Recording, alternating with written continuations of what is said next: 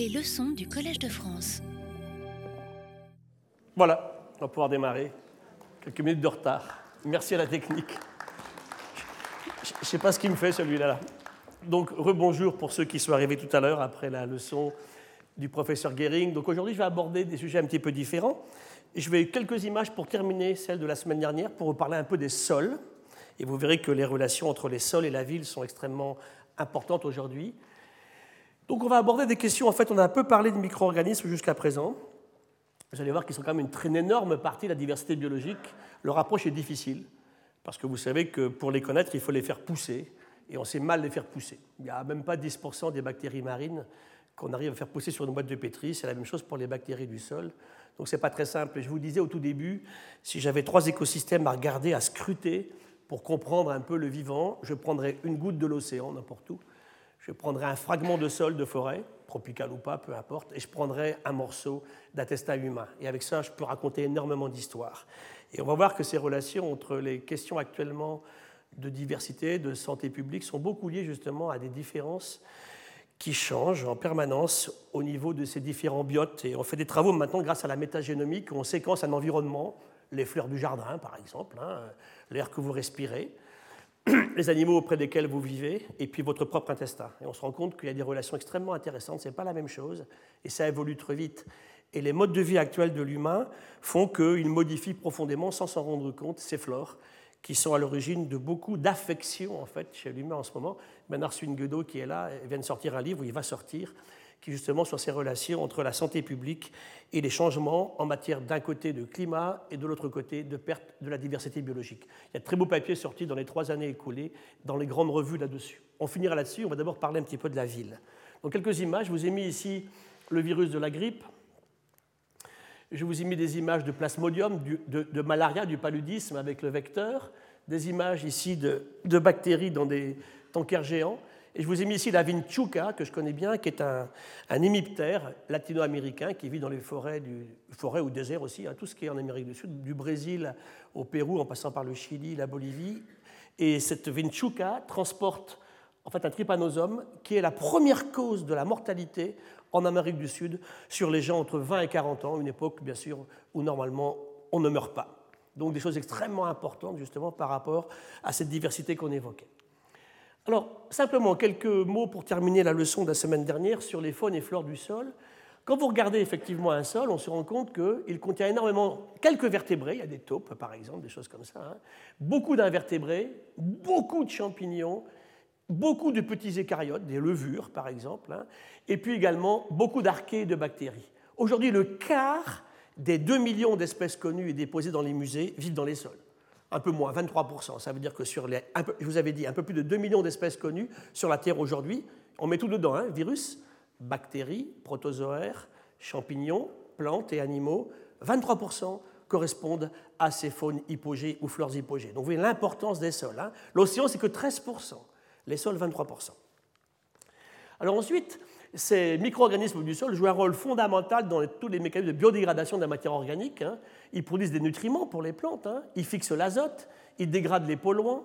Tous les cycles biochimiques sont très impliqués en relation avec ces micro-organismes, cycle du carbone, de l'azote, du phosphore. 90% de l'activité sont liés à ces micro-organismes du sol. Ils sont, responsables de beaucoup de choses, dont les fameuses émissions naturelles de gaz à effet de serre, comme le CO2, le, le NO2, le méthane. Beaucoup de vers de terre, on a beaucoup parlé des vers de terre, on connaît un peu moins de 5000 espèces de vers de terre sur la Terre aujourd'hui, et on sait qu'un ver de terre, il peut consommer par jour 65 fois sa masse corporelle en terre. Donc vous imaginez le rôle de ces vers de terre dans les milieux on a découvert en fait le rôle de ces vers de terre il y a une quinzaine d'années. Ils sont vraiment extrêmement importants. Et vous savez, pour revenir à la biodiversité qui change, on a à ce moment un grave problème en France avec l'introduction d'un nématode qui vient de Nouvelle-Zélande et qui est un dévoreur de vers de terre. C'est un gros nématode hein, qui les bouffe et qui nous pose des problèmes considérables. Je vous ai mis quelques sols ici. Alors, un seul gramme de sol peut héberger jusqu'à 10 000 alors, les gens du papier avaient dit espèces. Moi, je ce ne sont pas des espèces. Hein. On va revenir aux espèces de bactéries. Aujourd'hui, dans les, catalogues déposés dans les musées, il y a 10 000 espèces de bactéries. Ça paraît ridicule, il y a 10 000 oiseaux, je vous disais l'autre jour. Un tout petit peu, on a dépassé le 10 millième oiseau. Comment imaginer qu'on n'a que 10 000 bactéries? Parce que tout à, l'heure, Walter l'a dit, il a dit, en fait, ces bactéries, elles passent leur temps à faire des transferts latéraux de gènes. Ce qui veut dire, je vous l'avais déjà dit, hein, il faut beaucoup plus de temps pour faire une bactérie que pour faire une girafe. Parce que sans arrêt, sans arrêt, elle change, et avant de fixer une espèce, ce n'est pas simple du tout. Et on verra tout à l'heure les théories actuelles sur everything everywhere, hein, c'est la question qu'on se pose, qui a beaucoup été déposée dans Nature en 2004, c'est vrai ou c'est pas vrai? En tout cas, c'est pas du tout tranché. J'étais encore avec des microbiologistes à 7 euh, la semaine dernière. On parlait de ces questions-là. C'est pas du tout tranché. Alors, est-ce qu'effectivement il y a si peu d'espèces de bactéries? Ou il y en a beaucoup plus? On exploserait le nombre d'espèces. Tant qu'on ne saura pas expliquer ce qu'est une espèce sur une bactérie, c'est compliqué. Donc, un gramme de sol, 10 000 variétés bactériennes, 1 milliard de cellules dans un gramme de sol.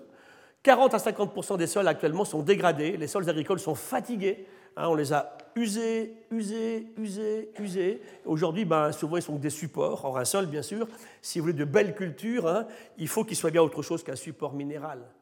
Hein, quand on regarde les rendements agricoles, on en avait parlé il y a deux séances, vous aviez vu qu'on les a considérablement augmentés sur 80 années, depuis les premiers cultivars des années 1880.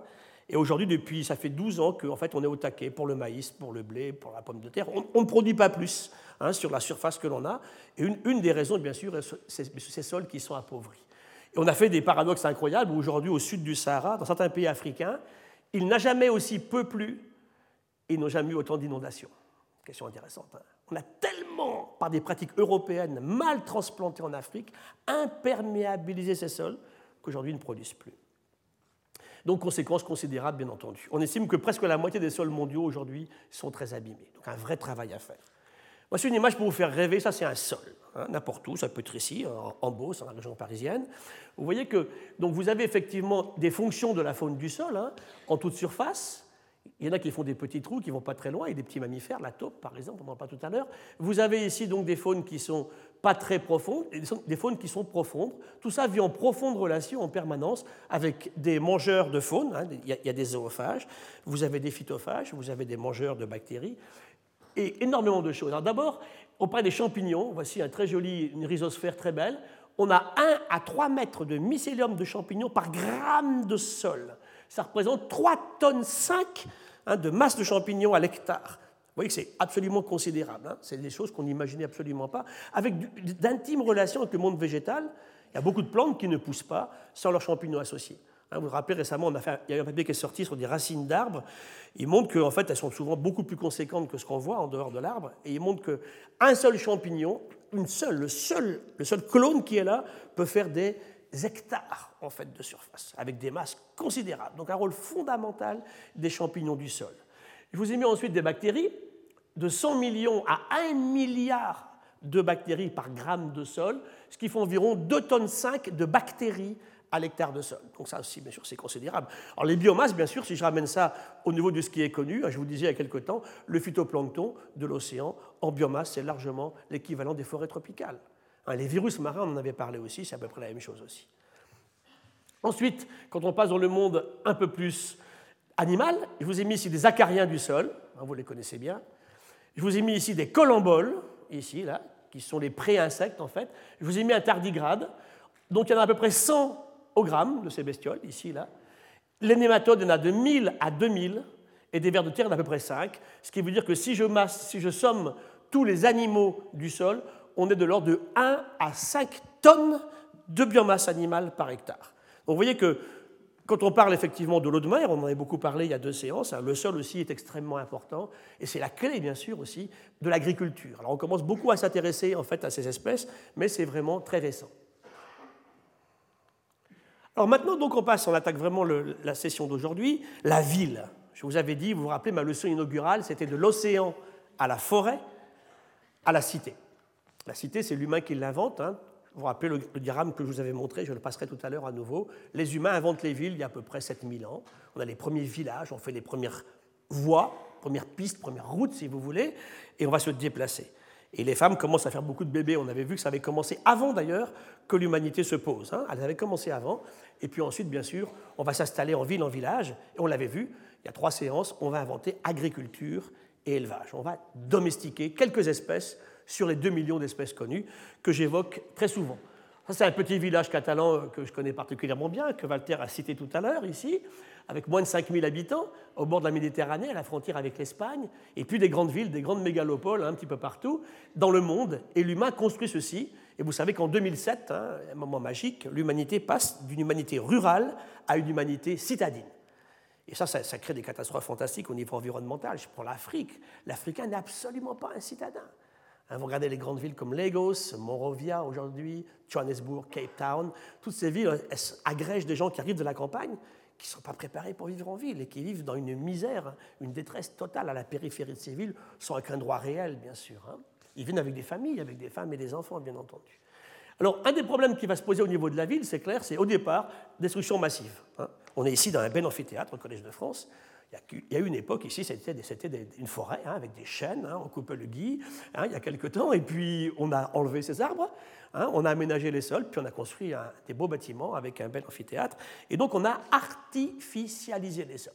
Et ça, c'est un problème qui est considérable au niveau agricole aujourd'hui, et on va le voir en permanence. On met du béton partout et avec du, du goudron dessus, et ceci pose des problèmes, bien sûr, au niveau de l'accès au sol et surtout au niveau de l'infiltration de l'eau quand il pleut sur le sol. Cette eau ruisselle sur ces systèmes qui sont très imperméables. Alors, il y a des égouts, hein, ça va pas très loin. Ça tombe, quand ça tombe très fort, ça repart aussi très vite, en ravinant partout. Et ce problème est absolument considérable. Alors, le Premier ministre disait récemment, il y a quelque temps, il disait Nous allons mettre un holà à ceci, zéro artificialisation des sols dans le futur. Puis il dit Bon, bah, si on le faisait encore à la marge, ça ne serait pas au détriment des terres agricoles ça ne va pas vraiment rassurer. Hein. Ça veut dire que je ne sais pas ce qu'on va faire des zones humides et des zones qui ne sont pas justement des agrosystèmes. Hein. On l'avait évoqué il y a deux séances. Donc, vraie question qui est posée. Alors, ça, c'est les travaux qui ont été publiés l'an dernier dans TRI, en regardant justement ce qu'était l'urbanisation. Et là, vous allez voir les relations entre le paysage hein, et la biodiversité. Hein, et les territoires. Ce sont des mots qu'il faudra, définir, il faudra se mettre d'accord avec les géographes. Les géographes se sont encore assez peu emparés, ça vient, hein, ça vient. On commence à avoir des géographes intéressants à ces questions de biodiversité. Une biodiversité, quand vous regardez, vous prenez le train, hein, ou vous atterrissez qu'un avion, qu'est-ce que vous voyez Le paysage en premier? Et ce qui va vous marquer, si on n'est pas au-dessus d'une ville, ça va être des arbres. les arbres, je vous disais, 127 espèces d'arbres connus de Brest au Japon. Très bien eh bien, on les connaît pratiquement tous. On a fait le tour des arbres. Donc on les regarde, hein. on va les utiliser, on va les protéger, on va s'en occuper, on va les couper. Tout ça, bien sûr, est très lié aux activités humaines depuis une dizaine de milliers d'années. On l'évoquait il y a deux séances. Ce sont des images de deux grandes villes aux États-Unis, Chicago et Houston, où ce travail nous montre justement comment les urbanisations se font pratiquement partout de la même façon. Hein. Et très vite, hein. tout ça, ça a moins de 30 ans en fait. Dites-vous bien, c'est très récent. Les villes se sont organisées.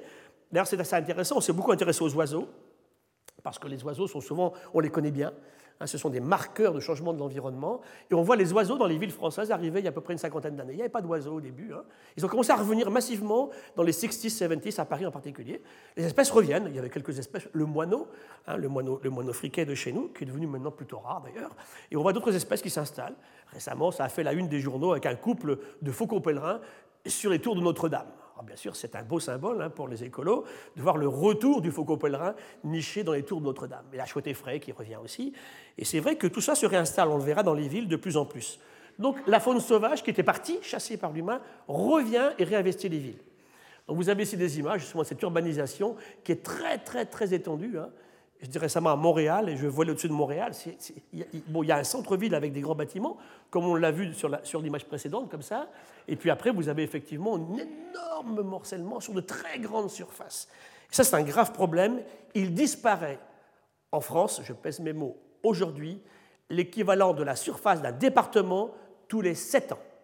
Tous les 7 ans, la France perd en surface. Donc artificialisé, donc un département pour faire de l'urbanisation autour des villes. Donc, grande question qui est posée, comment on va faire? Il faut que les villes grandissent différemment. Nous sommes 7 milliards, on nous dit demain on sera 9, on l'avait vu. Comment on fait? Et nous sommes urbains en plus. Donc ça veut dire qu'au niveau de l'écologie urbaine, on travaille beaucoup là-dessus en ce moment. Il y a un gros programme au muséum en ce moment, avec beaucoup de chances participatives d'ailleurs. Hein. Je vous en parlerai à la session prochaine. Comment on peut mobiliser des citoyens pour travailler avec nous? Sur une observation évidente. Eux, ils sont partout et tout le temps. Parce que moi, je ne peux pas faire. Hein. Moi, même si je dors très peu, ça ne fait rien. Je ne suis quand même pas partout et tout le temps. Eux, comme ils sont des dizaines de milliers en France, à travailler avec nous, bien sûr, ils sont partout et tout le temps. Donc ils font de très bonnes observations, à la fois sur le climat, sur des, données très simples. Hein. Quand est-ce que j'ai mangé la première prune de mon jardin? J'ai commencé quand mes, mes, vendanges à Banyuls Plus d'un mois d'avance par rapport il y a une, quinzaine, vingtaine d'années. Hein. En Haute-Côte de Nuit, on voit l'avancée du temps de, la saison des vendanges. Quand est-ce que j'ai vu mon premier papillon macaron? Quand est-ce que j'ai mangé la première pomme? On appelle ça la phénologie. Et puis aussi les questions, bien sûr, sur les espèces que l'on voyait quelque part, qu'on ne voit plus là, et puis d'autres qui apparaissent dans des endroits où on ne les voyait pas auparavant. Donc on fait des cartes dynamiques de l'évolution du vivant depuis à peu près 150 ans. Et ça, c'est très très utile. Et croyez-moi, le changement climatique, on ne leur a pas dit que le climat changé. Hein. on le voit hein, sur leur comportement. C'est extrêmement précis, extrêmement net. Donc ces grandes villes, effectivement, ont grandi de façon un petit peu partout, de la même façon. Ça amène, bien sûr, ceci, c'est lié à des pratiques donc, socio-économiques et politiques très particulières, qui sont pratiquement partout les mêmes, hein. et ces villes s'étoffent, s'étendent. Alors la question qu'on avait souvent posée, c'est pour arrêter une ville, qu'est-ce qu'on fait? Une ceinture verte? Puis bien sûr, la question qui se pose, c'est comment on nourrit les gens dans une ville? Regardez, nous à Paris ici, comment on est. Ringis, c'est quelques jours, quelques jours de réserve pour, pour Paris. Hein. Un système, par exemple, vous vous rappelez les, mouvements terroristes au Pérou, il y a une trentaine d'années, Sendero Luminoso, hein, c'était inspiré un peu des mouvements de Pol Pot en Asie du Sud-Est, c'était de dire voilà, on laisse les paysans produire pour eux-mêmes, mais on leur interdit de surproduire pour affamer les villes. C'est terrible système politique. Hein et ça peut mener rapidement un collapse, bien entendu. Quelques jours de réserve. Il y a eu des grèves à Madrid il y a quelque temps, toute la ville bloquée. Hein. Donc pensez toujours à ça, c'est extrêmement fragile. Hein. Vous allez faire vos courses, vous avez vos tomates, vos bananes, vos melons, vos mangues qui viennent d'ailleurs, vous avez vos kiwis. Tout ceci est très limité sur un temps très court, hein, sur quelques jours de réserve. Donc il faut bien y penser. Plus on fait des villes, plus c'est un problème qui se pose. Et après, il faut répartir ceci, bien sûr, la ressource, sur des surfaces. Cet ordre-là, c'est assez particulier. Donc, c'est des questions extrêmement importantes avec beaucoup d'écologie. Donc, comment on arrête une ville eh ben, On avait dit, on fait une ceinture verte. Premier intérêt, on fait l'agriculture pour les gens qui sont dans la ville, tout près de la ville. On va manger des tomates qui sont à 20 km ou à 30 km. Mes radis et mes oignons, ils viennent de la périphérie parisienne. Et puis en plus, ça empêche la ville de grandir. Malheureusement, chaque fois qu'on a fait ça, ça n'a pas marché. C'est-à-dire qu'il y a bien eu un jour, on, on est parti au-delà de la ceinture verte et puis on a continué à construire. Donc le seul, le seul but demain, si on veut s'en sortir, effectivement, à ce niveau-là, sur l'urbanisation, c'est de construire effectivement en hauteur. Et vous verrez comment le vivant réinvestit effectivement la ville haute. Hein. On ne peut plus faire des pavillons partout à l'infini, sinon on aura demain un gigantesque système, agro-système pour la culture, et puis urbanisé pour le reste. Donc refaire des villes organisées différemment, avec, on, va, on va grandir effectivement en hauteur, ça c'est possible, où on va concentrer les gens dans des espaces où il faut absolument faire revenir la nature. Hein. Alphonse Allais disait la ville à la campagne. Nous, on va faire l'inverse. Hein. On veut ramener la campagne à la ville. Et vous allez voir, ça commence à bien se passer, même à Paris. Alors, la nature en ville, donc le CESE, à l'époque c'était encore le CES, le Conseil économique et social, qui depuis est devenu le Conseil économique, social et environnemental, a un vrai débat en 2007 sur l'urbanisation en France. Donc opposition entre nature maîtrisée et nature sauvage. Vous savez comme j'aime ces mots-là, hein. ça ne veut pas dire grand-chose, hein. je crois qu'il ne faut pas les utiliser, j'ai mis des guillemets. Large consensus politique aujourd'hui dans tous les pays développés, donc sur les même qui dépassent les clivages politiques, sur il faut absolument des éléments naturels aujourd'hui reviennent dans les programmes d'urbanisme. Et on a beaucoup de travaux avec les architectes, hein. il y a beaucoup d'architectes qui sont excellents et qui se sont mis à travailler justement sur des villes durables en ramenant cette nature en ville. Et je crois qu'on a plein de symboles de ceci. Vous vous rappelez ce groupe de rock australien il y a quelques années qui chantait, ces jeunes chantaient en fait. Euh, il disait, voilà, je n'aime que le béton, le béton, le béton. Dès que je vois un petit peu de verre, je l'écrase, je l'écrase, je l'écrase. C'est un terrible mal-être. Hein, c'est l'image terrible de gamins qui n'ont connu que ça. Relisez le livre de Bernie Krause qui vient de sortir en français. Il était sorti déjà en anglais il y a quelque temps, qui, est le son, le, son dans la nature. Krause est quelqu'un qui enregistre des sons depuis 50 ans. Et il montre comment sur un sonogramme, sur le même endroit où il était allé il y a 35 ans, il lit la pollution. Il la lit très très bien. C'est plus du tout les mêmes sons. Il montre comment des fragments de ville n'ont que en fait des sons liés à l'activité humaine. Hein, il, parle de, géo, de géosons au tout début, bien sûr. Ensuite, il y a les, sons liés aux vivants. Hein. Et puis après, on passe simplement à des sons qui sont liés uniquement aux humains. Et une musique comme ces rock ou ces rap ne sortent que dans les villes. On ne peut pas inventer une musique comme ça dans la campagne. Hein, c'est vraiment lié effectivement à un environnement socio-économique qui est lié à une nature. Et la musique qui naît là, eh bien, elle est née là parce qu'elle est liée à des écosystèmes particuliers. Ça, on travaille de plus en plus là-dessus. En français, le livre de Krause s'appelle Le Grand Orchestre Animal. Il est sorti il y a quelques mois chez, chez Gallimard. Alors, aujourd'hui, tous les acteurs interviennent sur la scène de l'urbanisme, hein, mais ils ont des difficultés, effectivement, pour intégrer la biodiversité. Comment le faire? Eh bien, le premier problème, c'est un manque de connaissances. Hein. Comment est-ce que la biodiversité se réapproprie la ville une fois qu'on l'a enlevée? Est-ce que. et là, on va travailler forcément avec les sciences participatives. C'est le citoyen qui va être le moteur de la donnée qu'il va donner. Hein. on dit aux gens, vous avez des plantes sur euh, votre fenêtre de jardin, de, maison, d'appartement, hein. n'y mettez pas d'engrais, n'y mettez pas de pesticides, hein. laissez pousser ça tranquillement et on peut faire des choses extraordinaires à Paris. Reverdissons les toits, les murs, vous avez quelques murs végétalisés à Paris, il y en a un très très beau qui se trouve euh, près de Réaumur, allez le voir, c'est le plus beau que je connaisse à Paris. Bon, il y a, la façade du Quai Branly qui est connue, mais avec une très belle réalisation en fait. On est allé travailler là-dessus avec les chercheurs du muséum, mais on a compté les pollinisateurs, combien d'espèces viennent polliniser, sont les espèces de plantes qu'on a mis là, c'est pas n'importe lesquelles, mais ça relance. Alors d'abord, bien sûr, il y a un aspect esthétique, et puis un aspect de bien-être. Hein. Et je reviens toujours au papier de Pofam dans The Lancet. The Lancet, ce n'est pas une revue écolo, The Lancet. 2009, hein. ils font un très beau papier avec une très grande enquête épidémiologique dans les îles britanniques sur 40 000 personnes. C'est un gros, gros travail. Et ils montrent en fait que vous avez une très jolie relation quand vous vivez dans une grande ville. Votre fin de vie est liée au fait que vous ayez ou non accès à un grand parc au sein de la ville. On n'a pas les mêmes maladies. Il y a des types de maladies où il n'y a pas, d'action, il n'y a pas de relation, d'autres où c'est extrêmement clair, effectivement. Donc on le sent plus ou moins au fond de nous-mêmes, hein, mais pour le démontrer scientifiquement, ce n'est pas simple. Il démontre très bien qu'en plus, l'énorme intérêt de ces parcs en ville, c'est qu'ils gomment les inégalités sociales. Hein, les gens qui ne peuvent pas partir trouvent effectivement un bien-être lié à ce verdissement de la ville. Alors, Mumbai, ici, je vous ai mis une des grandes villes du monde qui grandit de façon absolument effroyable, hein, en Inde. Hein. c'est Bombay, bien sûr. Aix-en-Provence, j'ai mis Aix parce que ma première conférence sur la ville, je la faisais à Aix-en-Provence, donc j'avais mis une image d'Aix-en-Provence. Et puis vous avez ici, bien sûr, 8% de tous les trains de la France. On perd un département tous les 7 ans. Cette notion de biodiversité urbaine est récente. Hein. En fait, les premiers parcs urbains en France sont de 1860. Au début, il n'y en avait pas du tout.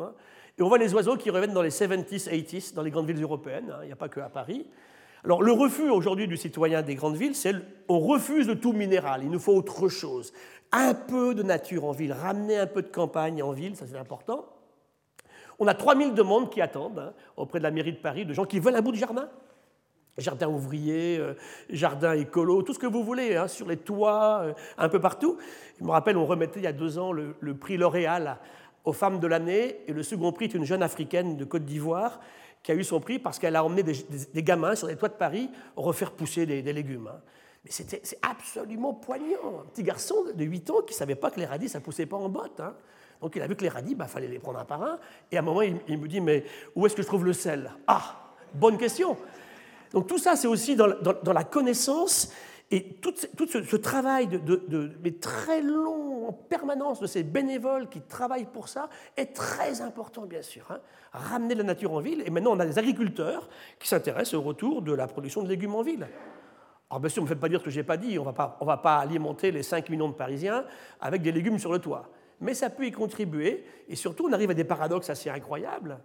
Le miel qui est produit au centre de Paris est de bien meilleure qualité que le miel de la périphérie parisienne. Ah, c'est complètement euh, contre-intuitif. Hein. Pourquoi? Parce qu'on ne met pas de produits effectivement dangereux sur les plantes que viennent butiner les abeilles, tout simplement. Alors en plus, la ville de Paris a déjà depuis longtemps banni tous les traitements insecticides. Hein. donc c'est vrai que là, à l'horizon 2020, Paris a promis qu'il n'y aura plus un seul traitement urbain, pesticides et insecticides. Mais malheureusement, tout n'est pas géré par les espaces verts de la ville. Hein. Il reste pas mal d'endroits qui sont privés où les gens l'utilisent encore.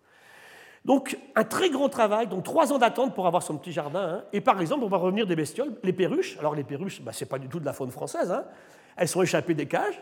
Eh bien aujourd'hui, on estime qu'il y a au moins 1100 perruches à Paris, des millions de pigeons. Alors ce n'est pas toujours sans poser des problèmes, hein, sans leurs prédateurs. Le faucon pèlerin, il se régale, bien sûr, avec nos pigeons ici, là. Tout ceci repart dans différents systèmes. Quel est l'intérêt pour une faune d'une ville? La verticalité, les oiseaux sont intéressés. Tout ce qui vole est intéressé par ces grands, ces grands murs verticaux. Il fait beaucoup plus chaud l'hiver que dans la périphérie. Moi qui me pose euh, souvent à Orly, euh, bah, encore hier, euh, il y a 4-5 degrés faciles entre l'aéroport d'Orly et le centre de Paris. Et puis aussi, bien sûr, pas beaucoup de prédateurs. Hein. Ce n'est pas mes deux faucons pèlerins qui vont me prédater les fameux millions de pigeons qui sont sur Paris. Donc tout ça fait que ça se réinstalle. Alors, c'est un travail qui est fait à Jérusalem, que je trouve très intéressant, parce qu'à Jérusalem, ils ont dans la ville une espèce de daim qui est unique, qui vit que là. Elle est même plus sauvage maintenant, elle a toujours été là. Elle vivait à la périphérie de Jérusalem, mais ils l'ont conservée, ils l'ont sauvée dans un parc près de la ville. Et ils nous disent ici, effectivement, que tout va dépendre des buts qu'on va se fixer, et qu'il faut absolument protéger cette biodiversité qui est locale, hein, avec des aspects non urbains et des aspects urbains, dans un système, de changement en permanence, avec beaucoup d'éducation. Et montre que ceci sera très important pour augmenter le bien-être des humains dans les villes. Et ça, c'est très très important parce que comme nous sommes citadins, hein, et que nous allons hors de la ville que quelques semaines ou quelques, quelques jours, ça dépend des gens, si on a les moyens de le faire, on, on échappe à la ville, c'est très important qu'on ramène ceci en ville. Il y a un vrai travail d'urbanisme aujourd'hui lié à ces questions d'écologie. Et ça revient aussi aux questions d'énergie. J'étais récemment euh, sur une discussion à Grenoble où la ville est très avancée sur un système en fait, d'énergie très particulier. On se rend compte que demain, on ne chauffera pas Grenoble comme on chauffe Brest, ou Biarritz, ou Strasbourg. La biomasse à Paris n'a aucun sens. Hein, à Brest, il y aura effectivement les hydroliennes. Ils vont utiliser les lacs d'altitude dans les Alpes. Donc ça veut dire qu'on va vers un système beaucoup plus local. Et on revient à ce qu'on avait dit aussi au niveau de l'agriculture, hein, manger local. Les gens en sont de plus en plus convaincus. Hein. J'ai vu l'autre jour, encore je l'avais dit la dernière fois, j'ai vu des cerises 59 euros le kilo la semaine dernière. Alors la petite fille avec sa maman, maman, je veux. Alors elle achète quatre cerises. Franchement, franchement. Hein, je dis souvent aux gens, regardez, je ne suis pas si moche que ça, je ne mangeais pas des cerises, moi, au mois de février, quand j'avais 10 ans. Donc c'est des vraies questions qu'il faut expliquer aux enfants avec un grand aspect d'éducation, leur montrer qu'il bah, y a des saisons, on me dit les tomates n'ont pas de goût. Bah, écoutez, mangez des tomates à l'époque des tomates, elles auront, des goûts, elles auront du goût, vos tomates. Hein. Tout est comme ça. Donc il y a un vrai travail citoyen de base. Et là, vous pouvez vraiment faire quelque chose. C'est vous qui êtes les consommateurs. Qu'est-ce que vous consommez? J'ai vu tout à l'heure en venant, en venant, à pied du muséum pour faire ma leçon ce matin, là, euh, la malbouffe hein, dans les kiosques de journaux. On n'arrête pas de mourir en mangeant mal. Et bien sûr, évidemment. Donc il y a un vrai effort à faire à ce niveau-là. Alors ici, regardez les, histoires effectivement de villes. Ça, c'est une carte thermique de Paris, ça a été fait en octobre 2010. C'est très beau. Hein Il y a plus de 10 degrés d'écart. Hein c'est fait au mois, le, 20 août, entre les zones rouges et bleues. Et les bleus, bah, simplement, c'est un peu de verdure. Jusqu'à 12 ou 15 degrés d'écart. Ça veut dire que quand vous avez que du béton, qui va accumuler la chaleur par la journée, durant la journée, mal le restituer durant une canicule, durant la nuit, vous avez une accumulation de chaleur. Et vous vous rappelez les graphes de 2003 en France hein 2 degrés de plus, 15 000 morts. La vague de chaleur en Russie en 2009, 100 000 morts. En France, personne n'en a parlé, c'est des Russes, tout le monde s'en fout. 100 000 morts en 2009. Les blés d'Ukraine brûlent, bien sûr, hein, et ça entraîne les émeutes de la faim. Donc tout ça, bien sûr, est tout à fait lié. Donc garder de la végétation en ville, c'est fondamental, ne serait-ce que pour ces aspects thermiques qu'on évoque bien souvent. Alors, aspect thermique, ramener bien sûr de la verdure dans les allées, sur les toits, un peu partout, faire ce qu'on appelle des connexions vertes et bleues, les trames vertes et bleues. Bleu, c'est l'eau, vert, c'est la nature, qu'on arrive comme ça, effectivement, les, plans à mettre en ligne pour que le vivant passe effectivement d'arbre en arbre. Et le grand danger, c'est l'artificialisation que vous voyez ici, où là on fait des super parkings partout, sans trous. Ça, c'est une... Il faut absolument arrêter de faire ça. Hein. Il faut faire des trous dedans pour que lorsqu'il pleut, l'eau puisse bien sûr se réintroduire dans le sol. Ce n'est pas difficile à faire, il hein. faut y penser simplement. Ça va venir, mais c'est très lent. Hein. On discute en permanence. Alors, Paris a adopté un plan biodiversité, c'était le 15 novembre 2011, renforcer les continuités écologiques, mieux intégrer la biodiversité dans le développement durable de Paris, développer et fédérer les connaissances à la fois du monde associatif et du monde scientifique, changer de regard sur la biodiversité, expliquer que la biodiversité, je vous l'ai souvent dit, hein, j'espère que j'ai réussi à vous convaincre durant mes huit leçons que ce n'est pas le papillon à point bleu ou le calmar à point rouge, hein, c'est beaucoup plus subtil que ça. Hein c'est l'ensemble de toutes les relations que le vivant a établies entre, entre ces êtres vivants, justement, y compris l'humain. Hein. Je dis souvent qu'on arrête, on arrête, on arrête cette arrogance incroyable où on sort l'humain de la nature et de la biodiversité. We go to the wall. Hein. C'était écrit en 97 dans un papier dans Science, papier de Vitouzek, j'en reparlerai la semaine prochaine, où il dit c'est pas possible de continuer comme ça. Ça fait, euh, donc ça fait 13, ça fait 17 ans qu'il a dit ça, Vitouzek. Et puis on continue à going to the wall faster and faster. Hein. Donc vraiment, maintenant, il faut qu'on réagisse, hein, ça c'est absolument fondamental. Et on peut le faire à notre niveau pour ces questions particulières. Jardin ouvrier, jardin paysan, travaux associatifs, hein, et ça marche. Hein, les, gamins apprennent, apprennent ils savent que c'est qu'une courgette. J'ai découvert qu'ils ne savaient pas ce que c'était. Moi, jamais vu ça. Et puis, ce n'est pas que les grandes villes. J'ai vu ça dans des villes de campagne aussi. Moi, jamais vu. En fait, ils mangent un truc qui vient du congélateur, qui est coupé en petits carrés, en petits cubes, et c'est les gamins qui croyaient que les poissons, effectivement, c'était des beaux parallélépipèdes qu'on sortait du congélateur. C'est une anecdote, mais elle est terrible quand vous réfléchissez à ce que ça entraîne comme éducation totalement mal fichue. Les gamins n'ont pas le ciment qu'ils vont mettre en place pour comprendre comment on passe d'un élément à un autre. On leur donne des bribes très pointues. Je me rappelle le cours de terminale, moi, sur la biologie moléculaire. Ils apprenaient les Southern à l'époque. Maintenant, on n'en fait même plus. Ah, c'est à rien, c'est pas ça qu'il faut leur apprendre. Et après, ils ne savaient pas faire une différence entre une girafe et une grenouille. Donc c'est vrai que sont des choses qui sont vraiment très très subtiles. Et ce retour de nature en ville, cette réobservation, ce remonte associatif-là, est très important pour galvaniser les forces là-dessus. On y croit beaucoup. Ramener les oiseaux parisiens, on a fait des propositions pour améliorer la biodiversité, vous le trouverez sur le site net de la mairie de Paris. Et nous, on a créé un Viginature, hein, qui est un ensemble associatif, avec des participatifs. On a créé Sauvage de Maru au muséum, qui est un système, effectivement, où tout le monde peut participer sur les plantes qui reviennent en ville, avec des trucs incroyables. Hein. Je fais souvent des photos, j'adore. J'étais à Berlin ou à Londres ou à Paris, sur un mur de béton, un tout petit interstice, une plante qui repart. C'est magique. Le vivant revient. Alors ici, bon, c'est pour vous montrer justement tous les efforts qui sont faits en matière de trames vertes et bleues hein, autour de Paris, dans les parcs, un petit peu partout. Maintenant, on va faire des murs, bien sûr, qui vont être comme ça installés. Alors, il y a eu plein d'essais qui ont été faits. On a eu des certifications ISO 14001, soins aux végétaux, méthodes alternatives et raisonnées, donc que des méthodes écologiques de, croissance et, de, culture de ces plantes. Hein. On renorme, on réinstalle, mais ce n'est pas encore entièrement généralisé parce que tous les espaces verts de Paris ne sont pas tous entre les mains, effectivement, de la mairie de Paris. Tout ce que je raconte là, je ne défends pas une, campagne politique. Hein. Je dis simplement que, quel qu'il soit, il faut absolument que tous fassent ceci.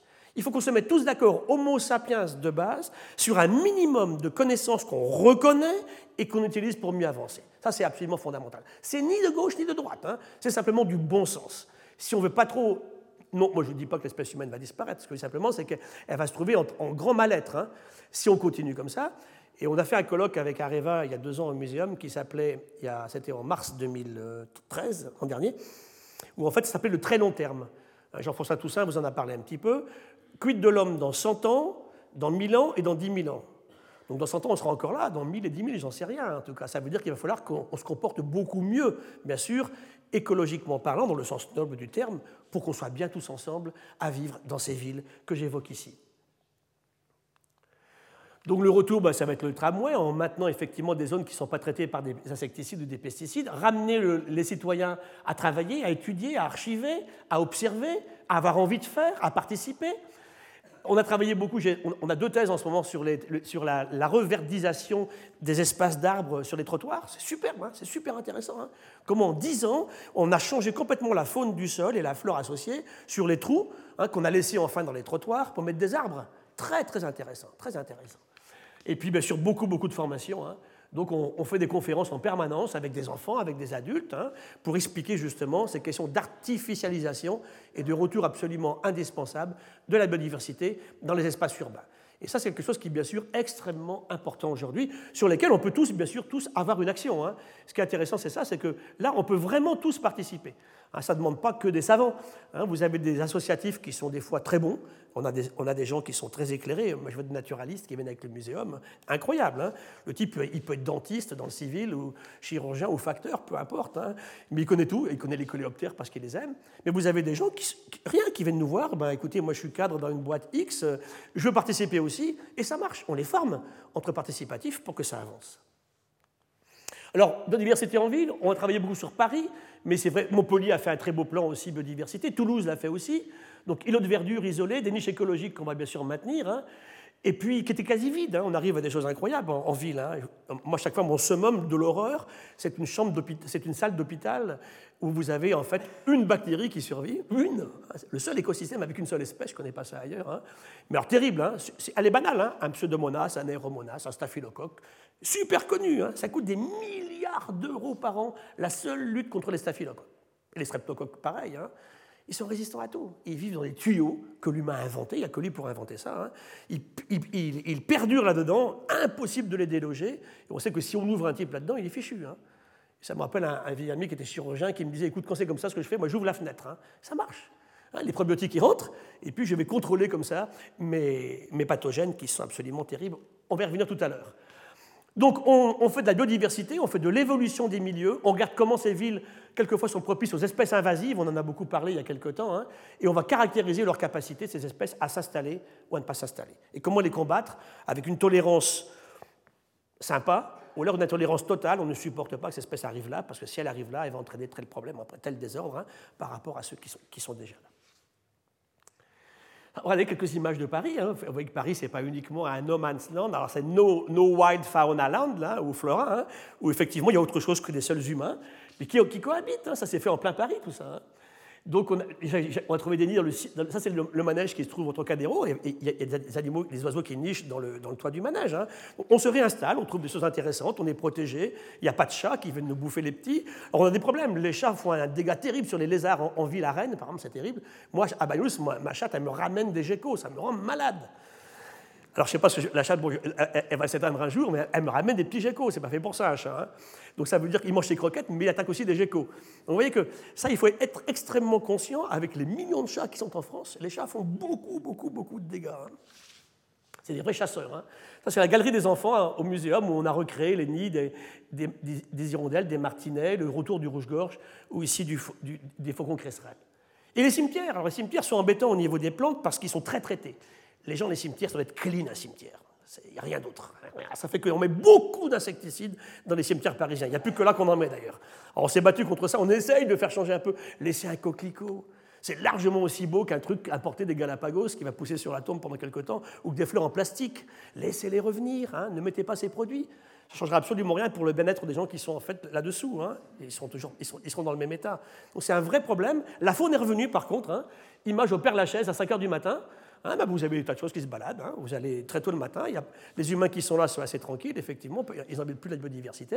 Et vous avez effectivement des fouines qui reviennent. Vous avez des martres, des renards. Peut-être que demain, il y aura des loups, hein, puisqu'ils sont dans l'aube. Peut-être revenir effectivement au centre de Paris.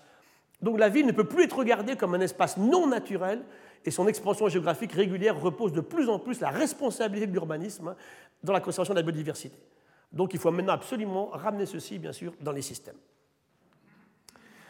Donc les maillages qu'on a évoqués, là on fait des parcs. Ça c'est Central Park à New York, hein. ça c'est le grand parc au centre de Montréal. Et c'est vrai que tout ça fonctionne bien, les gens adorent y aller. Hein. Vous allez un dimanche matin ou un samedi matin dans ces grandes villes, les gens sont tous là, un jour où il fait beau, et tout le monde, s'agrège ici, et quand on vit, on fait un petit pique-nique sur l'herbe. Donc tout ça pour vous dire que vous garderez du bien-être chez les humains dans ces villes en maintenant ces parcs. Et Paris n'est pas la mieux placée au monde, hein. c'est une ville qui a assez peu d'espace vert. Donc il y a un vrai combat de tous pour ramener beaucoup plus de verdure à Paris. Voilà, donc je vais arrêter sur la ville, on va passer à la question maintenant de la santé, qui est un peu liée aussi à la question de la ville, puisque la question qui est posée, c'est que la promiscuité, hein, on ramène les humains en même temps, dans les villes, faut que ce sont de fabuleux terrains pour le médecin, bien sûr, d'occurrence de pathologies infectieuses. Et on va voir que les pertes de biodiversité, ce n'est pas que ça, on pense souvent à ça. Hein. Il y a beaucoup d'autres choses qui sont liées à la, diversité, qui, changent. Hein. Il y a d'abord les supports, les supports de la pathologie, le vecteur, ou le parasite lui-même, les germes infectieux, effectivement, et puis aussi, vous allez voir qu'il y a beaucoup de relations aussi au niveau de pathologies récentes, en particulier des maladies allergiques et auto-immunes, simplement liées à des questions de diversité biologique. Et on a un grand expert dans la salle, c'est Bernard Swingodo, qui est là, qui est intervenu tout à l'heure lorsqu'il a discuté avec Walter, qui, est en train de faire un livre qui sort ces jours-ci sur ces questions particulières. Je m'en suis inspiré. Je reviens à ce schéma particulier que j'aimais beaucoup. Donc simplement l'évolution de la, démographie humaine, hein. on fait de plus en plus de bébés, on a vu tout ça, on y reviendra. On produit du CO2, hein, c'est totalement lié effectivement au nombre d'humains. Et on voit que les pêches maritimes, pris comme très bel exemple de la surexploitation, depuis 20 ans stagnent complètement, depuis 25 ans, malgré des moyens de plus en plus, on l'avait vu dans la, quatrième leçon, hein, de plus en plus forts pour détecter les stocks et pour les extraire. Donc une vraie question qui est posée là-dessus, bien sûr. Et on voit que ceci a été lié à des progrès technologiques. L'invention ici de l'arc et de la flèche, Ici, des, métaux avec les premières routes et villages, et puis ici, les vaccins, les, avions, les matières plastiques, les antibiotiques, les ordinateurs. Donc vous voyez que tout ça a boosté ces progrès technologiques, l'humain pour s'installer partout, avec des questions extrêmement intéressantes, de la communication. Hein, cette leçon que je fais avec vous là ce matin, eh bien, on peut très bien l'avoir exactement au même moment en Australie ou en Patagonie. Et ça, c'est le côté magique de la communication immédiate. Et ça, il faut y penser en permanence. On a totalement changé le système, y compris au niveau de la géopolitique. Hein. Les fameuses révolutions euh, du, printemps arabe il y a quelque temps ont explosé partout grâce justement à ces relations. Je peux vous garantir que mes étudiants chinois, quand je vais faire des cours à Pékin ou à Shanghai, sont parfaitement connectés avec leurs collègues étudiants dans tous les pays de la planète. Donc tout ça, c'est à réfléchir, à mixer et voir comment justement on peut beaucoup mieux nous organiser pour arrêter cette hérésie d'un monde où 20% des humains contrôle, gère et consomme 80% des ressources. Ça, ce n'est plus sustainable. Alors, les micro-organismes, c'est quoi les micro-organismes? On ne parle pas beaucoup parce qu'ils sont tout petits, ils sont difficiles à étudier. Et puis pourtant, ils sont extrêmement importants dans les propos que j'évoque ici depuis le début des séances avec vous. Alors, on, essaie de les classer. Hein, donc, euh, les virus. Alors, les virus, vous savez qu'il y a un vrai débat sont-ils vivants ou pas? Pour moi, ils sont clairement vivants. Hein. il y a eu encore deux beaux papiers l'an dernier là-dessus. Ils sont vivants parce que quand vous avez des mimivirus qui sont parasités par d'autres virus et qui meurent, expliquez-moi comment on peut mourir quand on n'a pas vécu auparavant. Ça m'a beaucoup gêné. Alors après, tout vient à la définition de la vie. Elle est où? Je ne sais même pas si la science peut répondre à une telle question. On arrive à des aspects un peu sémantiques, un peu particuliers. En tout cas, les virus, je les mets dans le vivant. Donc, virus et ces bactéries, ils ont, ils ont de l'ADN ou de l'ARN, bien sûr. Alors, même s'ils ne se reproduisent pas tout le temps uniquement à partir de leurs propres possibilités à eux, ils se développent. Et certains peuvent aussi mourir. Donc, vous avez ici des images de micro-organismes. Alors, les prokaryotes, alors, ce qui est terrible quand vous regardez les catalogues d'espèces, c'est qu'on en connaît 10 000. Alors, ça, paraît totalement ridicule, bien entendu, hein, par rapport au reste. Je vous dis 10 000 oiseaux. Et il y a plein de groupes qui sont, en train de poser des problèmes, justement, de pathogénicité. Les rickettsia, en particulier, en ce moment, nous posent beaucoup de soucis en aquaculture. Alors, ces micro-organismes, la vraie question qui est posée, c'est sont-ils les mêmes partout? C'est la vraie question. Everything is everywhere. Ça avait été lancé en 2004 par un gros papier dans Nature, et tout, tout est parti là-dessus. Alors au début, on a dit peut-être que oui, puis après, vers 2007, d'autres papiers sortent en disant c'est pas aussi simple que ça. Ce qui est clair, c'est qu'ils sont vraiment les, vraies usines, ce sont les chimistes naturels du vivant, ça c'est clair. Hein. Ces, micro-organismes, on a vu pour le sol tout à l'heure, on a vu pour une goutte d'eau de mer, c'est vrai aussi pour tout ce que vous voulez, y compris bien sûr, on, en avait parlé, l'intestin humain. C'est très important. Alors, je n'ai pas le temps de tout traduire en, français. Simplement, c'est pour vous dire que cette diversité microbiologique, il faut absolument qu'on arrive aussi à la conserver, à la protéger. Alors ça, bien sûr, c'est un peu le scoop, parce que je me rappelle une jeune fille un jour qui assistait à un cours, qui me dit oh, Moi, je me bats pour protéger les pandas et les éléphants, si maintenant il faut que je protège les bactéries, eh bien oui, eh bien oui. Alors, ben, elles vont se débrouiller sans nous, les bactéries. Elles étaient là bien avant nous, elles sont là avec nous et dans nous, elles seront là après nous. Mais il y a une très belle notion en ce moment qui sort dans les papiers des microbiologistes, c'est la notion d'espèces rares. Il y a des bactéries très, très rares.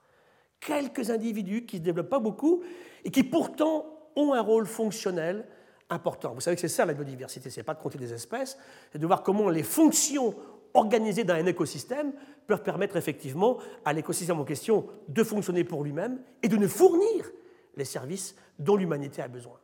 Je crois que, on, le verra dans la séance finale, mais je pense que la philosophie pour moi la plus forte à développer, c'est arrêter d'imaginer la nature comme simplement un, endroit où on fait ses courses. C'est pas que ça. Hein, l'humain arrivera effectivement à se débrouiller dans cette nature le jour où il aura beaucoup plus de respect pour elle et qu'il cessera de l'observer comme un truc qu'on va exploiter en permanence.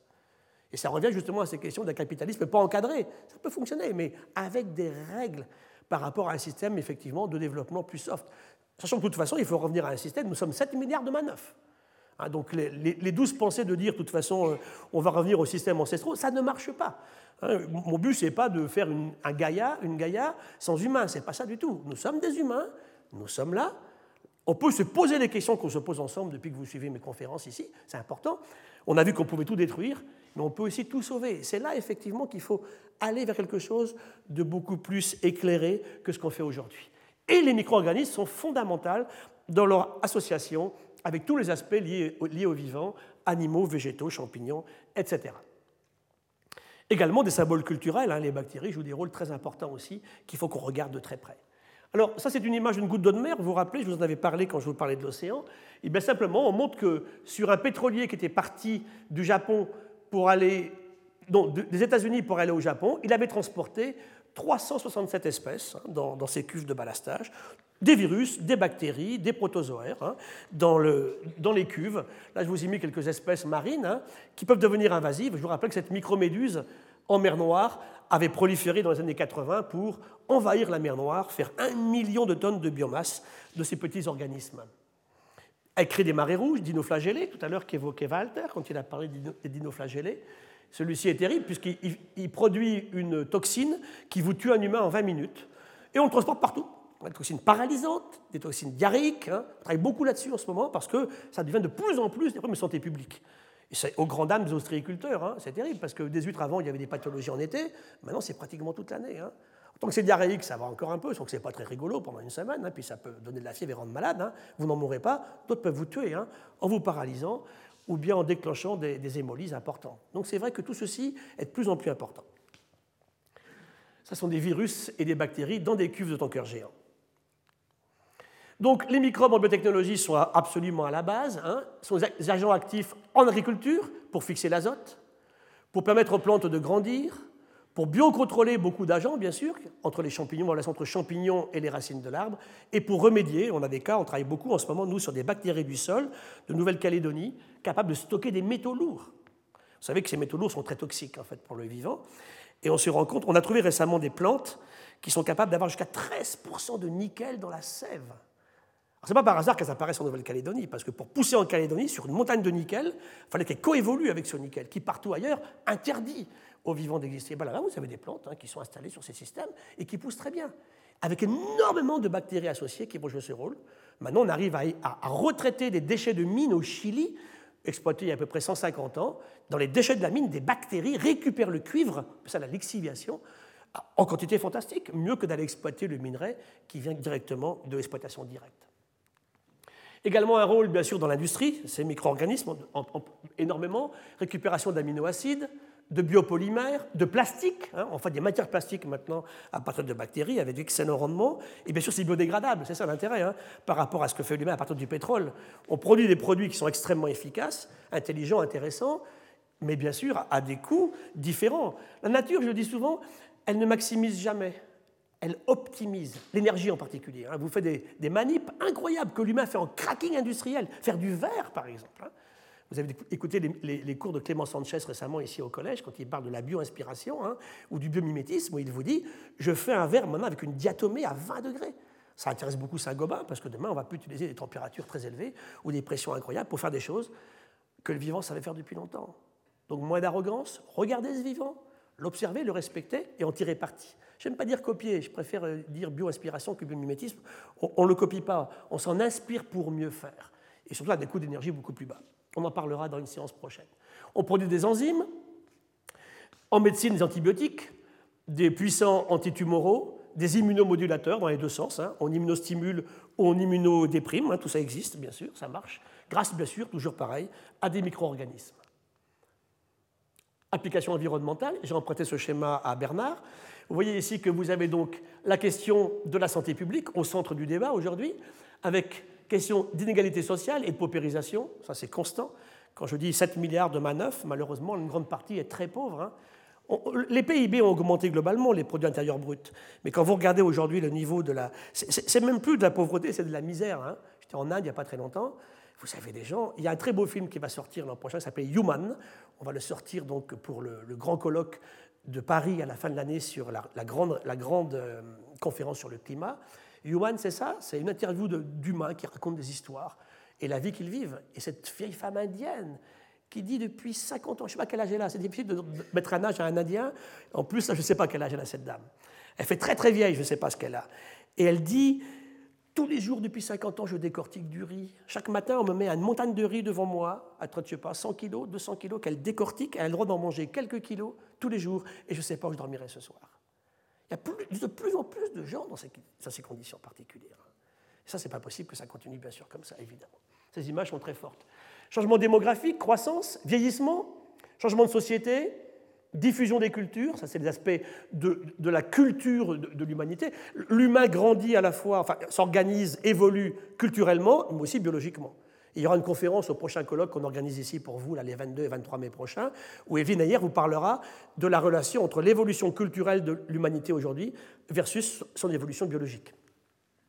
Impact environnementaux, hein, changement climatique, on a dit, question de biodiversité, c'est important, les ressources qui diminuent, et les changements de l'activité économique. Tout ça doit fonctionner en même temps hein, sur les trois piliers du développement durable que vous connaissez. Et ça, c'est un biomatériel signal que vous avais montré en vous disant que c'est quelques plus de 1000 espèces de bactéries au niveau d'un intestin humain sont fondamentales. Donc la question qui est posée par Finney et Fenchel, c'est justement ceci est-ce que everything is everywhere hein? Ils posaient cette question-là en disant ben, ils sont cosmopolites, ils sont partout, on a les mêmes dans tous les sols de la planète, les mêmes dans tous les océans, c'est pas si évident que ça. Ce travail est contrebalancé ici en 2006, toujours dans la revue Nature. Donc, regardons de plus près un petit peu comment on peut analyser ces aspects-là avec les techniques que l'on a, qui sont très limitées pour l'instant. Alors, j'ai aussi emprunté ça à Bernard. Vous voyez que ces risques émergents d'origine climatique ou de perte de diversité sont absolument partout. Mais les aspects d'impact vont varier avec les régions du monde sur lesquelles elles s'appliquent. Question donc risques émergents, l'âge. Nous sommes plus vieux, donc on a des maladies qu'on n'avait pas avant, hein, ça c'est clair. On a beaucoup regardé avec Jean-François Toussaint qui est passé la semaine dernière, on a regardé le coût énergétique pour vivre vieux. C'est pas simple.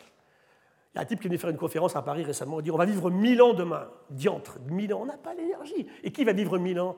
0, 0, 0, 0,1% de la population? C'est pas possible de toute façon. De toute façon, pour vivre, eh ben, il faut que certains, pour que certains puissent naître, il faut que certains disparaissent, hein, dans un monde qui est fini tel qu'il est aujourd'hui, comme est le nôtre. Et la question que posait Jean-François, c'était effectivement combien de temps on vit en espérance de vie, en bonne condition, en bien-être? Et là, c'est compliqué de faire une évaluation comme ça. Quand on prend le PIB, c'est une valeur qui est générale, mais là, on a fait des indices de bien-être. Ben, c'est très compliqué, parce qu'on fait des enquêtes. Et moi, j'ai vu un type en Côte d'Ivoire, il lui manquait une jambe, hein. il n'arrivait plus à bouger, il était heureux. Il se trouvait qu'il était bien, lui. Et un type à Paris, qui lui n'était pas si mal que ça, hein, qui avait trois voitures, qui était chauffé l'hiver et refroidi l'été, qui avait des petits bobos qui ne se trouvaient pas bien. Donc tout est relatif. Hein. Il faut que le médecin décide si vous êtes bien ou pas bien. Vous, c'est difficile de préciser que vous êtes bien ou pas bien. Mais le bien-être, c'est viscéralement ancré au sein de chacun de soi-même, hein, bien sûr, pour savoir ce dont on a envie. Donc pollution, rayonnement solaire, les allergènes, très puissants aujourd'hui, les nouvelles infections pathogènes, les rendements agricoles, le risque métabolique, en particulier, il y a aussi l'aspect de la température qui augmente, et les maladies émergentes, cancer de la peau, maladies liées à l'âge, neurodégénératives pour certaines, mais pas toutes, nouvelles maladies infectieuses et maladies auto-immunes et allergiques. Ça, c'est vraiment nouveau, ça, par contre, dans la considération. La pathologie n'est pas nouvelle, mais on ne l'avait pas suffisamment regardée de près. Elle est très, très liée aux questions de biodiversité. J'ai mis quelques virus là autour. Là. Alors ça, c'est le tableau essentiel et qui me gêne toujours. C'est ce qu'on connaît, c'est déposé ici, c'est les espèces qu'on connaît. Donc eux, ils sont à peu près à imaginer euh, quelque chose comme 12 millions euh, d'espèces, entre, 8 et 20 millions d'espèces. Mais quand je vois effectivement, moi, les, bactéries, ça me fait toujours hurler. Hein. Je me dis, c'est pas possible qu'il y ait effectivement que 10 000 espèces de bactéries sur la Terre aujourd'hui. Et ça revient à la vraie question qui est là, c'est comment on détermine une espèce de bactérie? On n'a pas répondu à la... Encore plus difficile pour un virus. Hein une espèce de virus, ce n'est pas évident effectivement à déposer, ça pose des problèmes qui sont considérables. Donc ça veut dire qu'il nous faut des techniques différentes. Vous avez parlé de ça au tout début. La première leçon, je vous avais montré comment on pouvait définir une espèce. Mais il faut revenir à ça quand on parle bien sûr des procariats, hein, des, des bactéries. Donc, qu'est-ce qu'on démontre aujourd'hui avec les pertes de diversité biologique? Eh bien, simplement qu'il y a un effet de dilution, qu'on appelle le decoy effect en anglais, qui nous montre que les hôtes qui transportent des pathogènes, en fait, en diminuant, en disparaissant, change complètement la donne sur la capacité de ces hôtes, d'autres espèces qui peuvent aussi abriter le pathogène, à les relarguer ou pas. C'est-à-dire que quand vous avez un écosystème très riche avec plein d'espèces qui les comportent, certains ne les relarguent pas. Donc ça veut dire que c'est très bon pour l'humain, hein. d'autres les relarguent. Je prends le cas en ce moment, on vit un cas terrible en Guyane sur le paludisme. On a coupé la forêt guyanaise. Il y avait sept moustiques qui allaient du niveau du sol au sommet des arbres.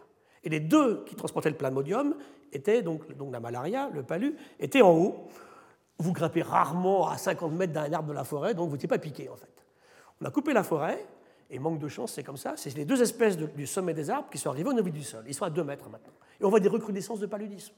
Ça veut dire que l'humain, par des activités sans culture de l'impact, comme je l'évoquais, crée des conditions c'est pas qu'on fait vraiment apparaître de nouveaux pathogènes, et encore voir, mais surtout on crée des conditions de dissémination de ces pathogènes et de virulence comme jamais. Et c'est là que la question est posée. Vous vous rappelez mes espèces invasives la semaine dernière, hein mon serpent qui prenait l'avion, hein, qui rentrait dans le train d'atterrissage, qui supportait moins 50, et qui se balade partout, et qui pose des problèmes absolument sérieux, le boïga, partout sur la planète. Donc on a regardé beaucoup la, microflore intestinale, bien sûr, hein, sur les maladies donc inflammatoires du tube digestif, Hein, des amis ou des ennemis Vraies questions qui sont posées. Et Escherichia coli, elle est vitale. On ne peut pas s'en passer. On en a partout. Et un jour, du jour au lendemain, la même bactérie vous tue. Qu'est-ce qui s'est passé hein, Quel est l'équilibre écologique qui a changé, qui va faire qu'effectivement vous avez. C'est la vraie écologie microbienne, tout ça. Et les médecins n'en font pas suffisamment. Ils n'ont pas une culture d'écologie assez développée. Ils n'en font pas pendant leurs études, ou très très peu. Donc il y a vraiment ça vient maintenant, des gens qui viennent travailler avec nous et qui sont intéressés par ces questions-là. C'est très, très important, y compris sur les maladies neurodégénératives. Et ça, Bernard nous dit effectivement que 300 maladies nouvelles sont apparues depuis 1940. C'est effectivement considérable. Ou apparues, ou alors, bien sûr, ont une prédominance qu'elles n'avaient absolument pas auparavant. Donc ces travaux ont été publiés par l'équipe de Kissing. Donc on montre comment effectivement on perd des mécanismes de référence. Donc sur des, sur des grenouilles qui en ce moment sont attaquées par un champignon terrible qui nous pose d'énormes problèmes, des virus, les maladies du corail, des maladies de champignons sur les daphnies, les puces d'eau douce, les hantaviroses, hein, je connais beaucoup de cas moi au Chili, je me rappelle une petite fille qui simplement en allant ramasser du bois, a simplement respiré de l'urine de rat. Il s'appelle El raton de cola larga. Et ce petit rat, il fleurit tous les 7 ans parce qu'il mange du kiai. Le kiai, c'est le bambou de la région. Donc tous les 7 ans, on voit une occurrence de ces petits rats à queue longue qui transportent les virus de l'anta. Et il tue. La petite fille, elle est morte en quelques heures. Hein.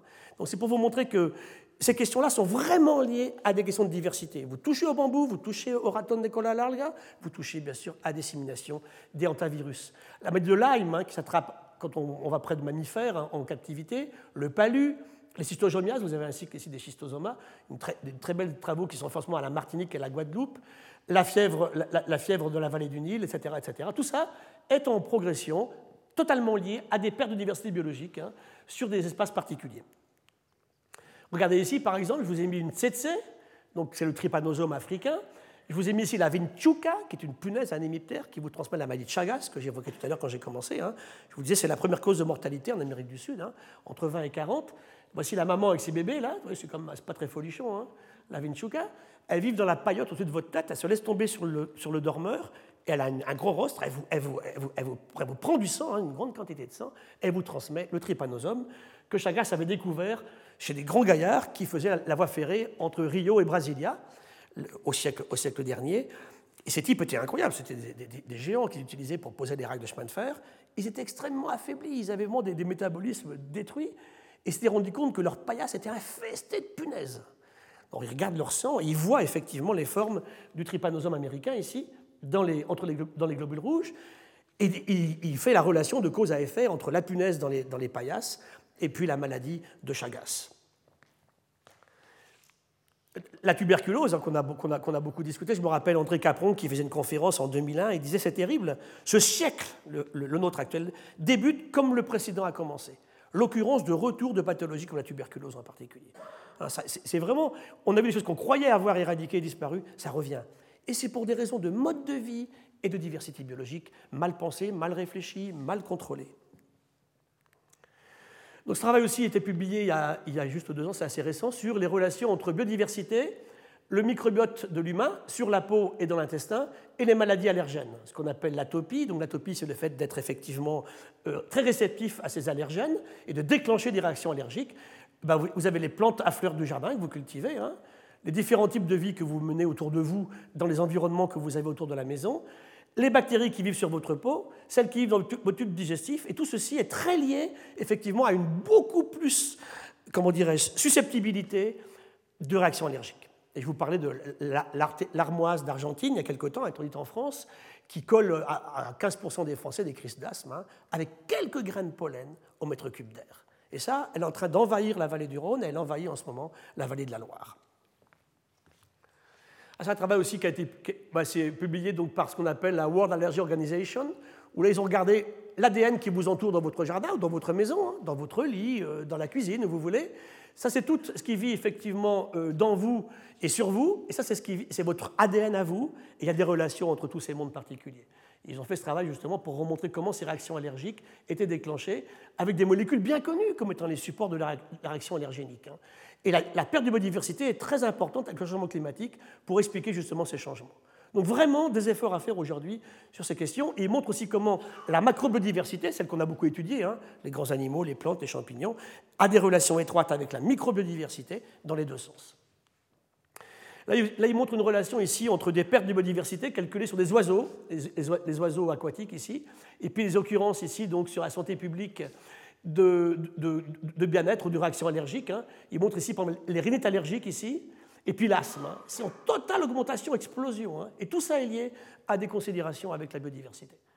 Ici, ils ont pris les rhinites allergiques, ici, ils ont pris le diabète de type 1, ici, ils ont pris une granulomatose, et ici, les lymphomes Hodgkin, ils montrent effectivement que chez les femmes et chez les hommes, c'est en occurrence d'augmentation en permanence. Ils faisaient ce schéma où ils montraient que la protection qu'on avait contre ces réactions, soit d'asthme, de conjonctivite ou de rhinite, de dermatose, de choc anaphylactique, d'allergie à des aliments divers et variés, d'urticaire ou d'allergie à des médicaments ou à des drogues, était absolument lié effectivement à des modifications ambiantes qui déclenchent chez vous des susceptibilités allergiques et également maladies auto-immunes. Voilà, pour terminer, ça c'est un petit schéma que j'ai retiré aussi du même livre, On vous montrait ici comme un travail de Wilcox en 2006 où il vous montrait que la fièvre jaune, la dengue, le sida, le chikungunya, le SRAS, le palu, les leishmanioses, la maladie du sommeil, de Lyme, la leptospirose et ici une échinococose sont liés dans des pays du monde avec des impacts sur les, humains ou sur des non-humains, avec des vecteurs qui sont ces fois les chauves-souris, des fois d'autres mammifères, des fois effectivement des, primates aussi non-humains. Quels sont les vecteurs? Virus, protozoaires ou bactéries, ou helminths ici pour des, parasites, avec la question déforestation, collecte du bois ou de l'eau, hein, mon histoire tout à l'heure de hantavirose. Tout ceci, bien sûr, ces modifications que l'humain crée sur l'environnement déclenchent effectivement ces pathologies ou les stimulent. Voilà, et pour terminer, c'est un travail qui a été fait dans Nature il y a quelques années, où on montrait comment l'humain s'était contaminé avec des maladies infectieuses. D'abord des germes qui étaient pas chez l'humain et qui passaient pas à l'humain. Il y a eu un cas assez incroyable d'un type qui a été transfusé avec un sang qui n'était pas un sang humain. Il a attrapé des trucs un peu bizarres. Ça n'aurait pas dû se passer. Hein. C'est comme la vache folle. Hein. Homo sapiens, c'est quand même d'inventer des trucs incroyables. Hein. Il y a quand même des cerveaux d'Homo sapiens qui ont donné à manger à des vaches en 96 des cerveaux de moutons malades quand même. Non, on n'aurait pas eu de mad cow disease. Donc vous voyez que tout ça, ça devrait faire baisser un peu l'arrogance d'Homo sapiens, bien sûr. Hein. Premier cas, donc, après le pathogène que chez l'animal, il passe de l'animal à l'humain, mais pas entre les humains. L'anthrax, fait de la vallée du Nil, par exemple, rabies. Troisième stade, on est d'animal à humain et on fait un ou quelques cycles chez l'humain. C'est Ebola, c'est le virus de Marburg. Quatrième cas ici, on passe de l'animal à l'humain et on transmet d'humain à humain, la fièvre jaune, Chagas, hein, la dengue, la grippe, le typhus. Et enfin, ceux-ci, bah, ils, ont, ils, ont, traversé les barrières, ils ne sont plus que chez l'humain aujourd'hui, ils ne sont plus chez les animaux. Donc la cohabitation avec les animaux depuis le début, depuis l'époque de la domestication, a tout changé. Et contrairement à ce que vous croyez, ce n'est pas tellement des maladies de singe chez l'humain, pas plus de 15%. Ça vient beaucoup des chiens, ça vient des rats, ça vient de beaucoup d'espèces en fait qui sont autour de nous, d'oiseaux, de chauves-souris aussi, qui sont des réservoirs importants aujourd'hui. Voilà, et pour terminer à l'heure, donc bah, écoutez, ces niches écologiques exceptionnelles que l'humain crée dans ces cités, avec ces promiscuités des humains qu'on évoquait tout à l'heure, créent des conditions effectivement qui sont pour le moins préoccupantes. Je vous racontais la naissance de deux nouvelles espèces de moustiques dans le métro londonien il y a quelque temps, la, la semaine dernière, ou alors de mes souris de l'île de Madère. Voilà, je vous remercie. Retrouvez tous les contenus du Collège de France sur www.colège-2-france.fr.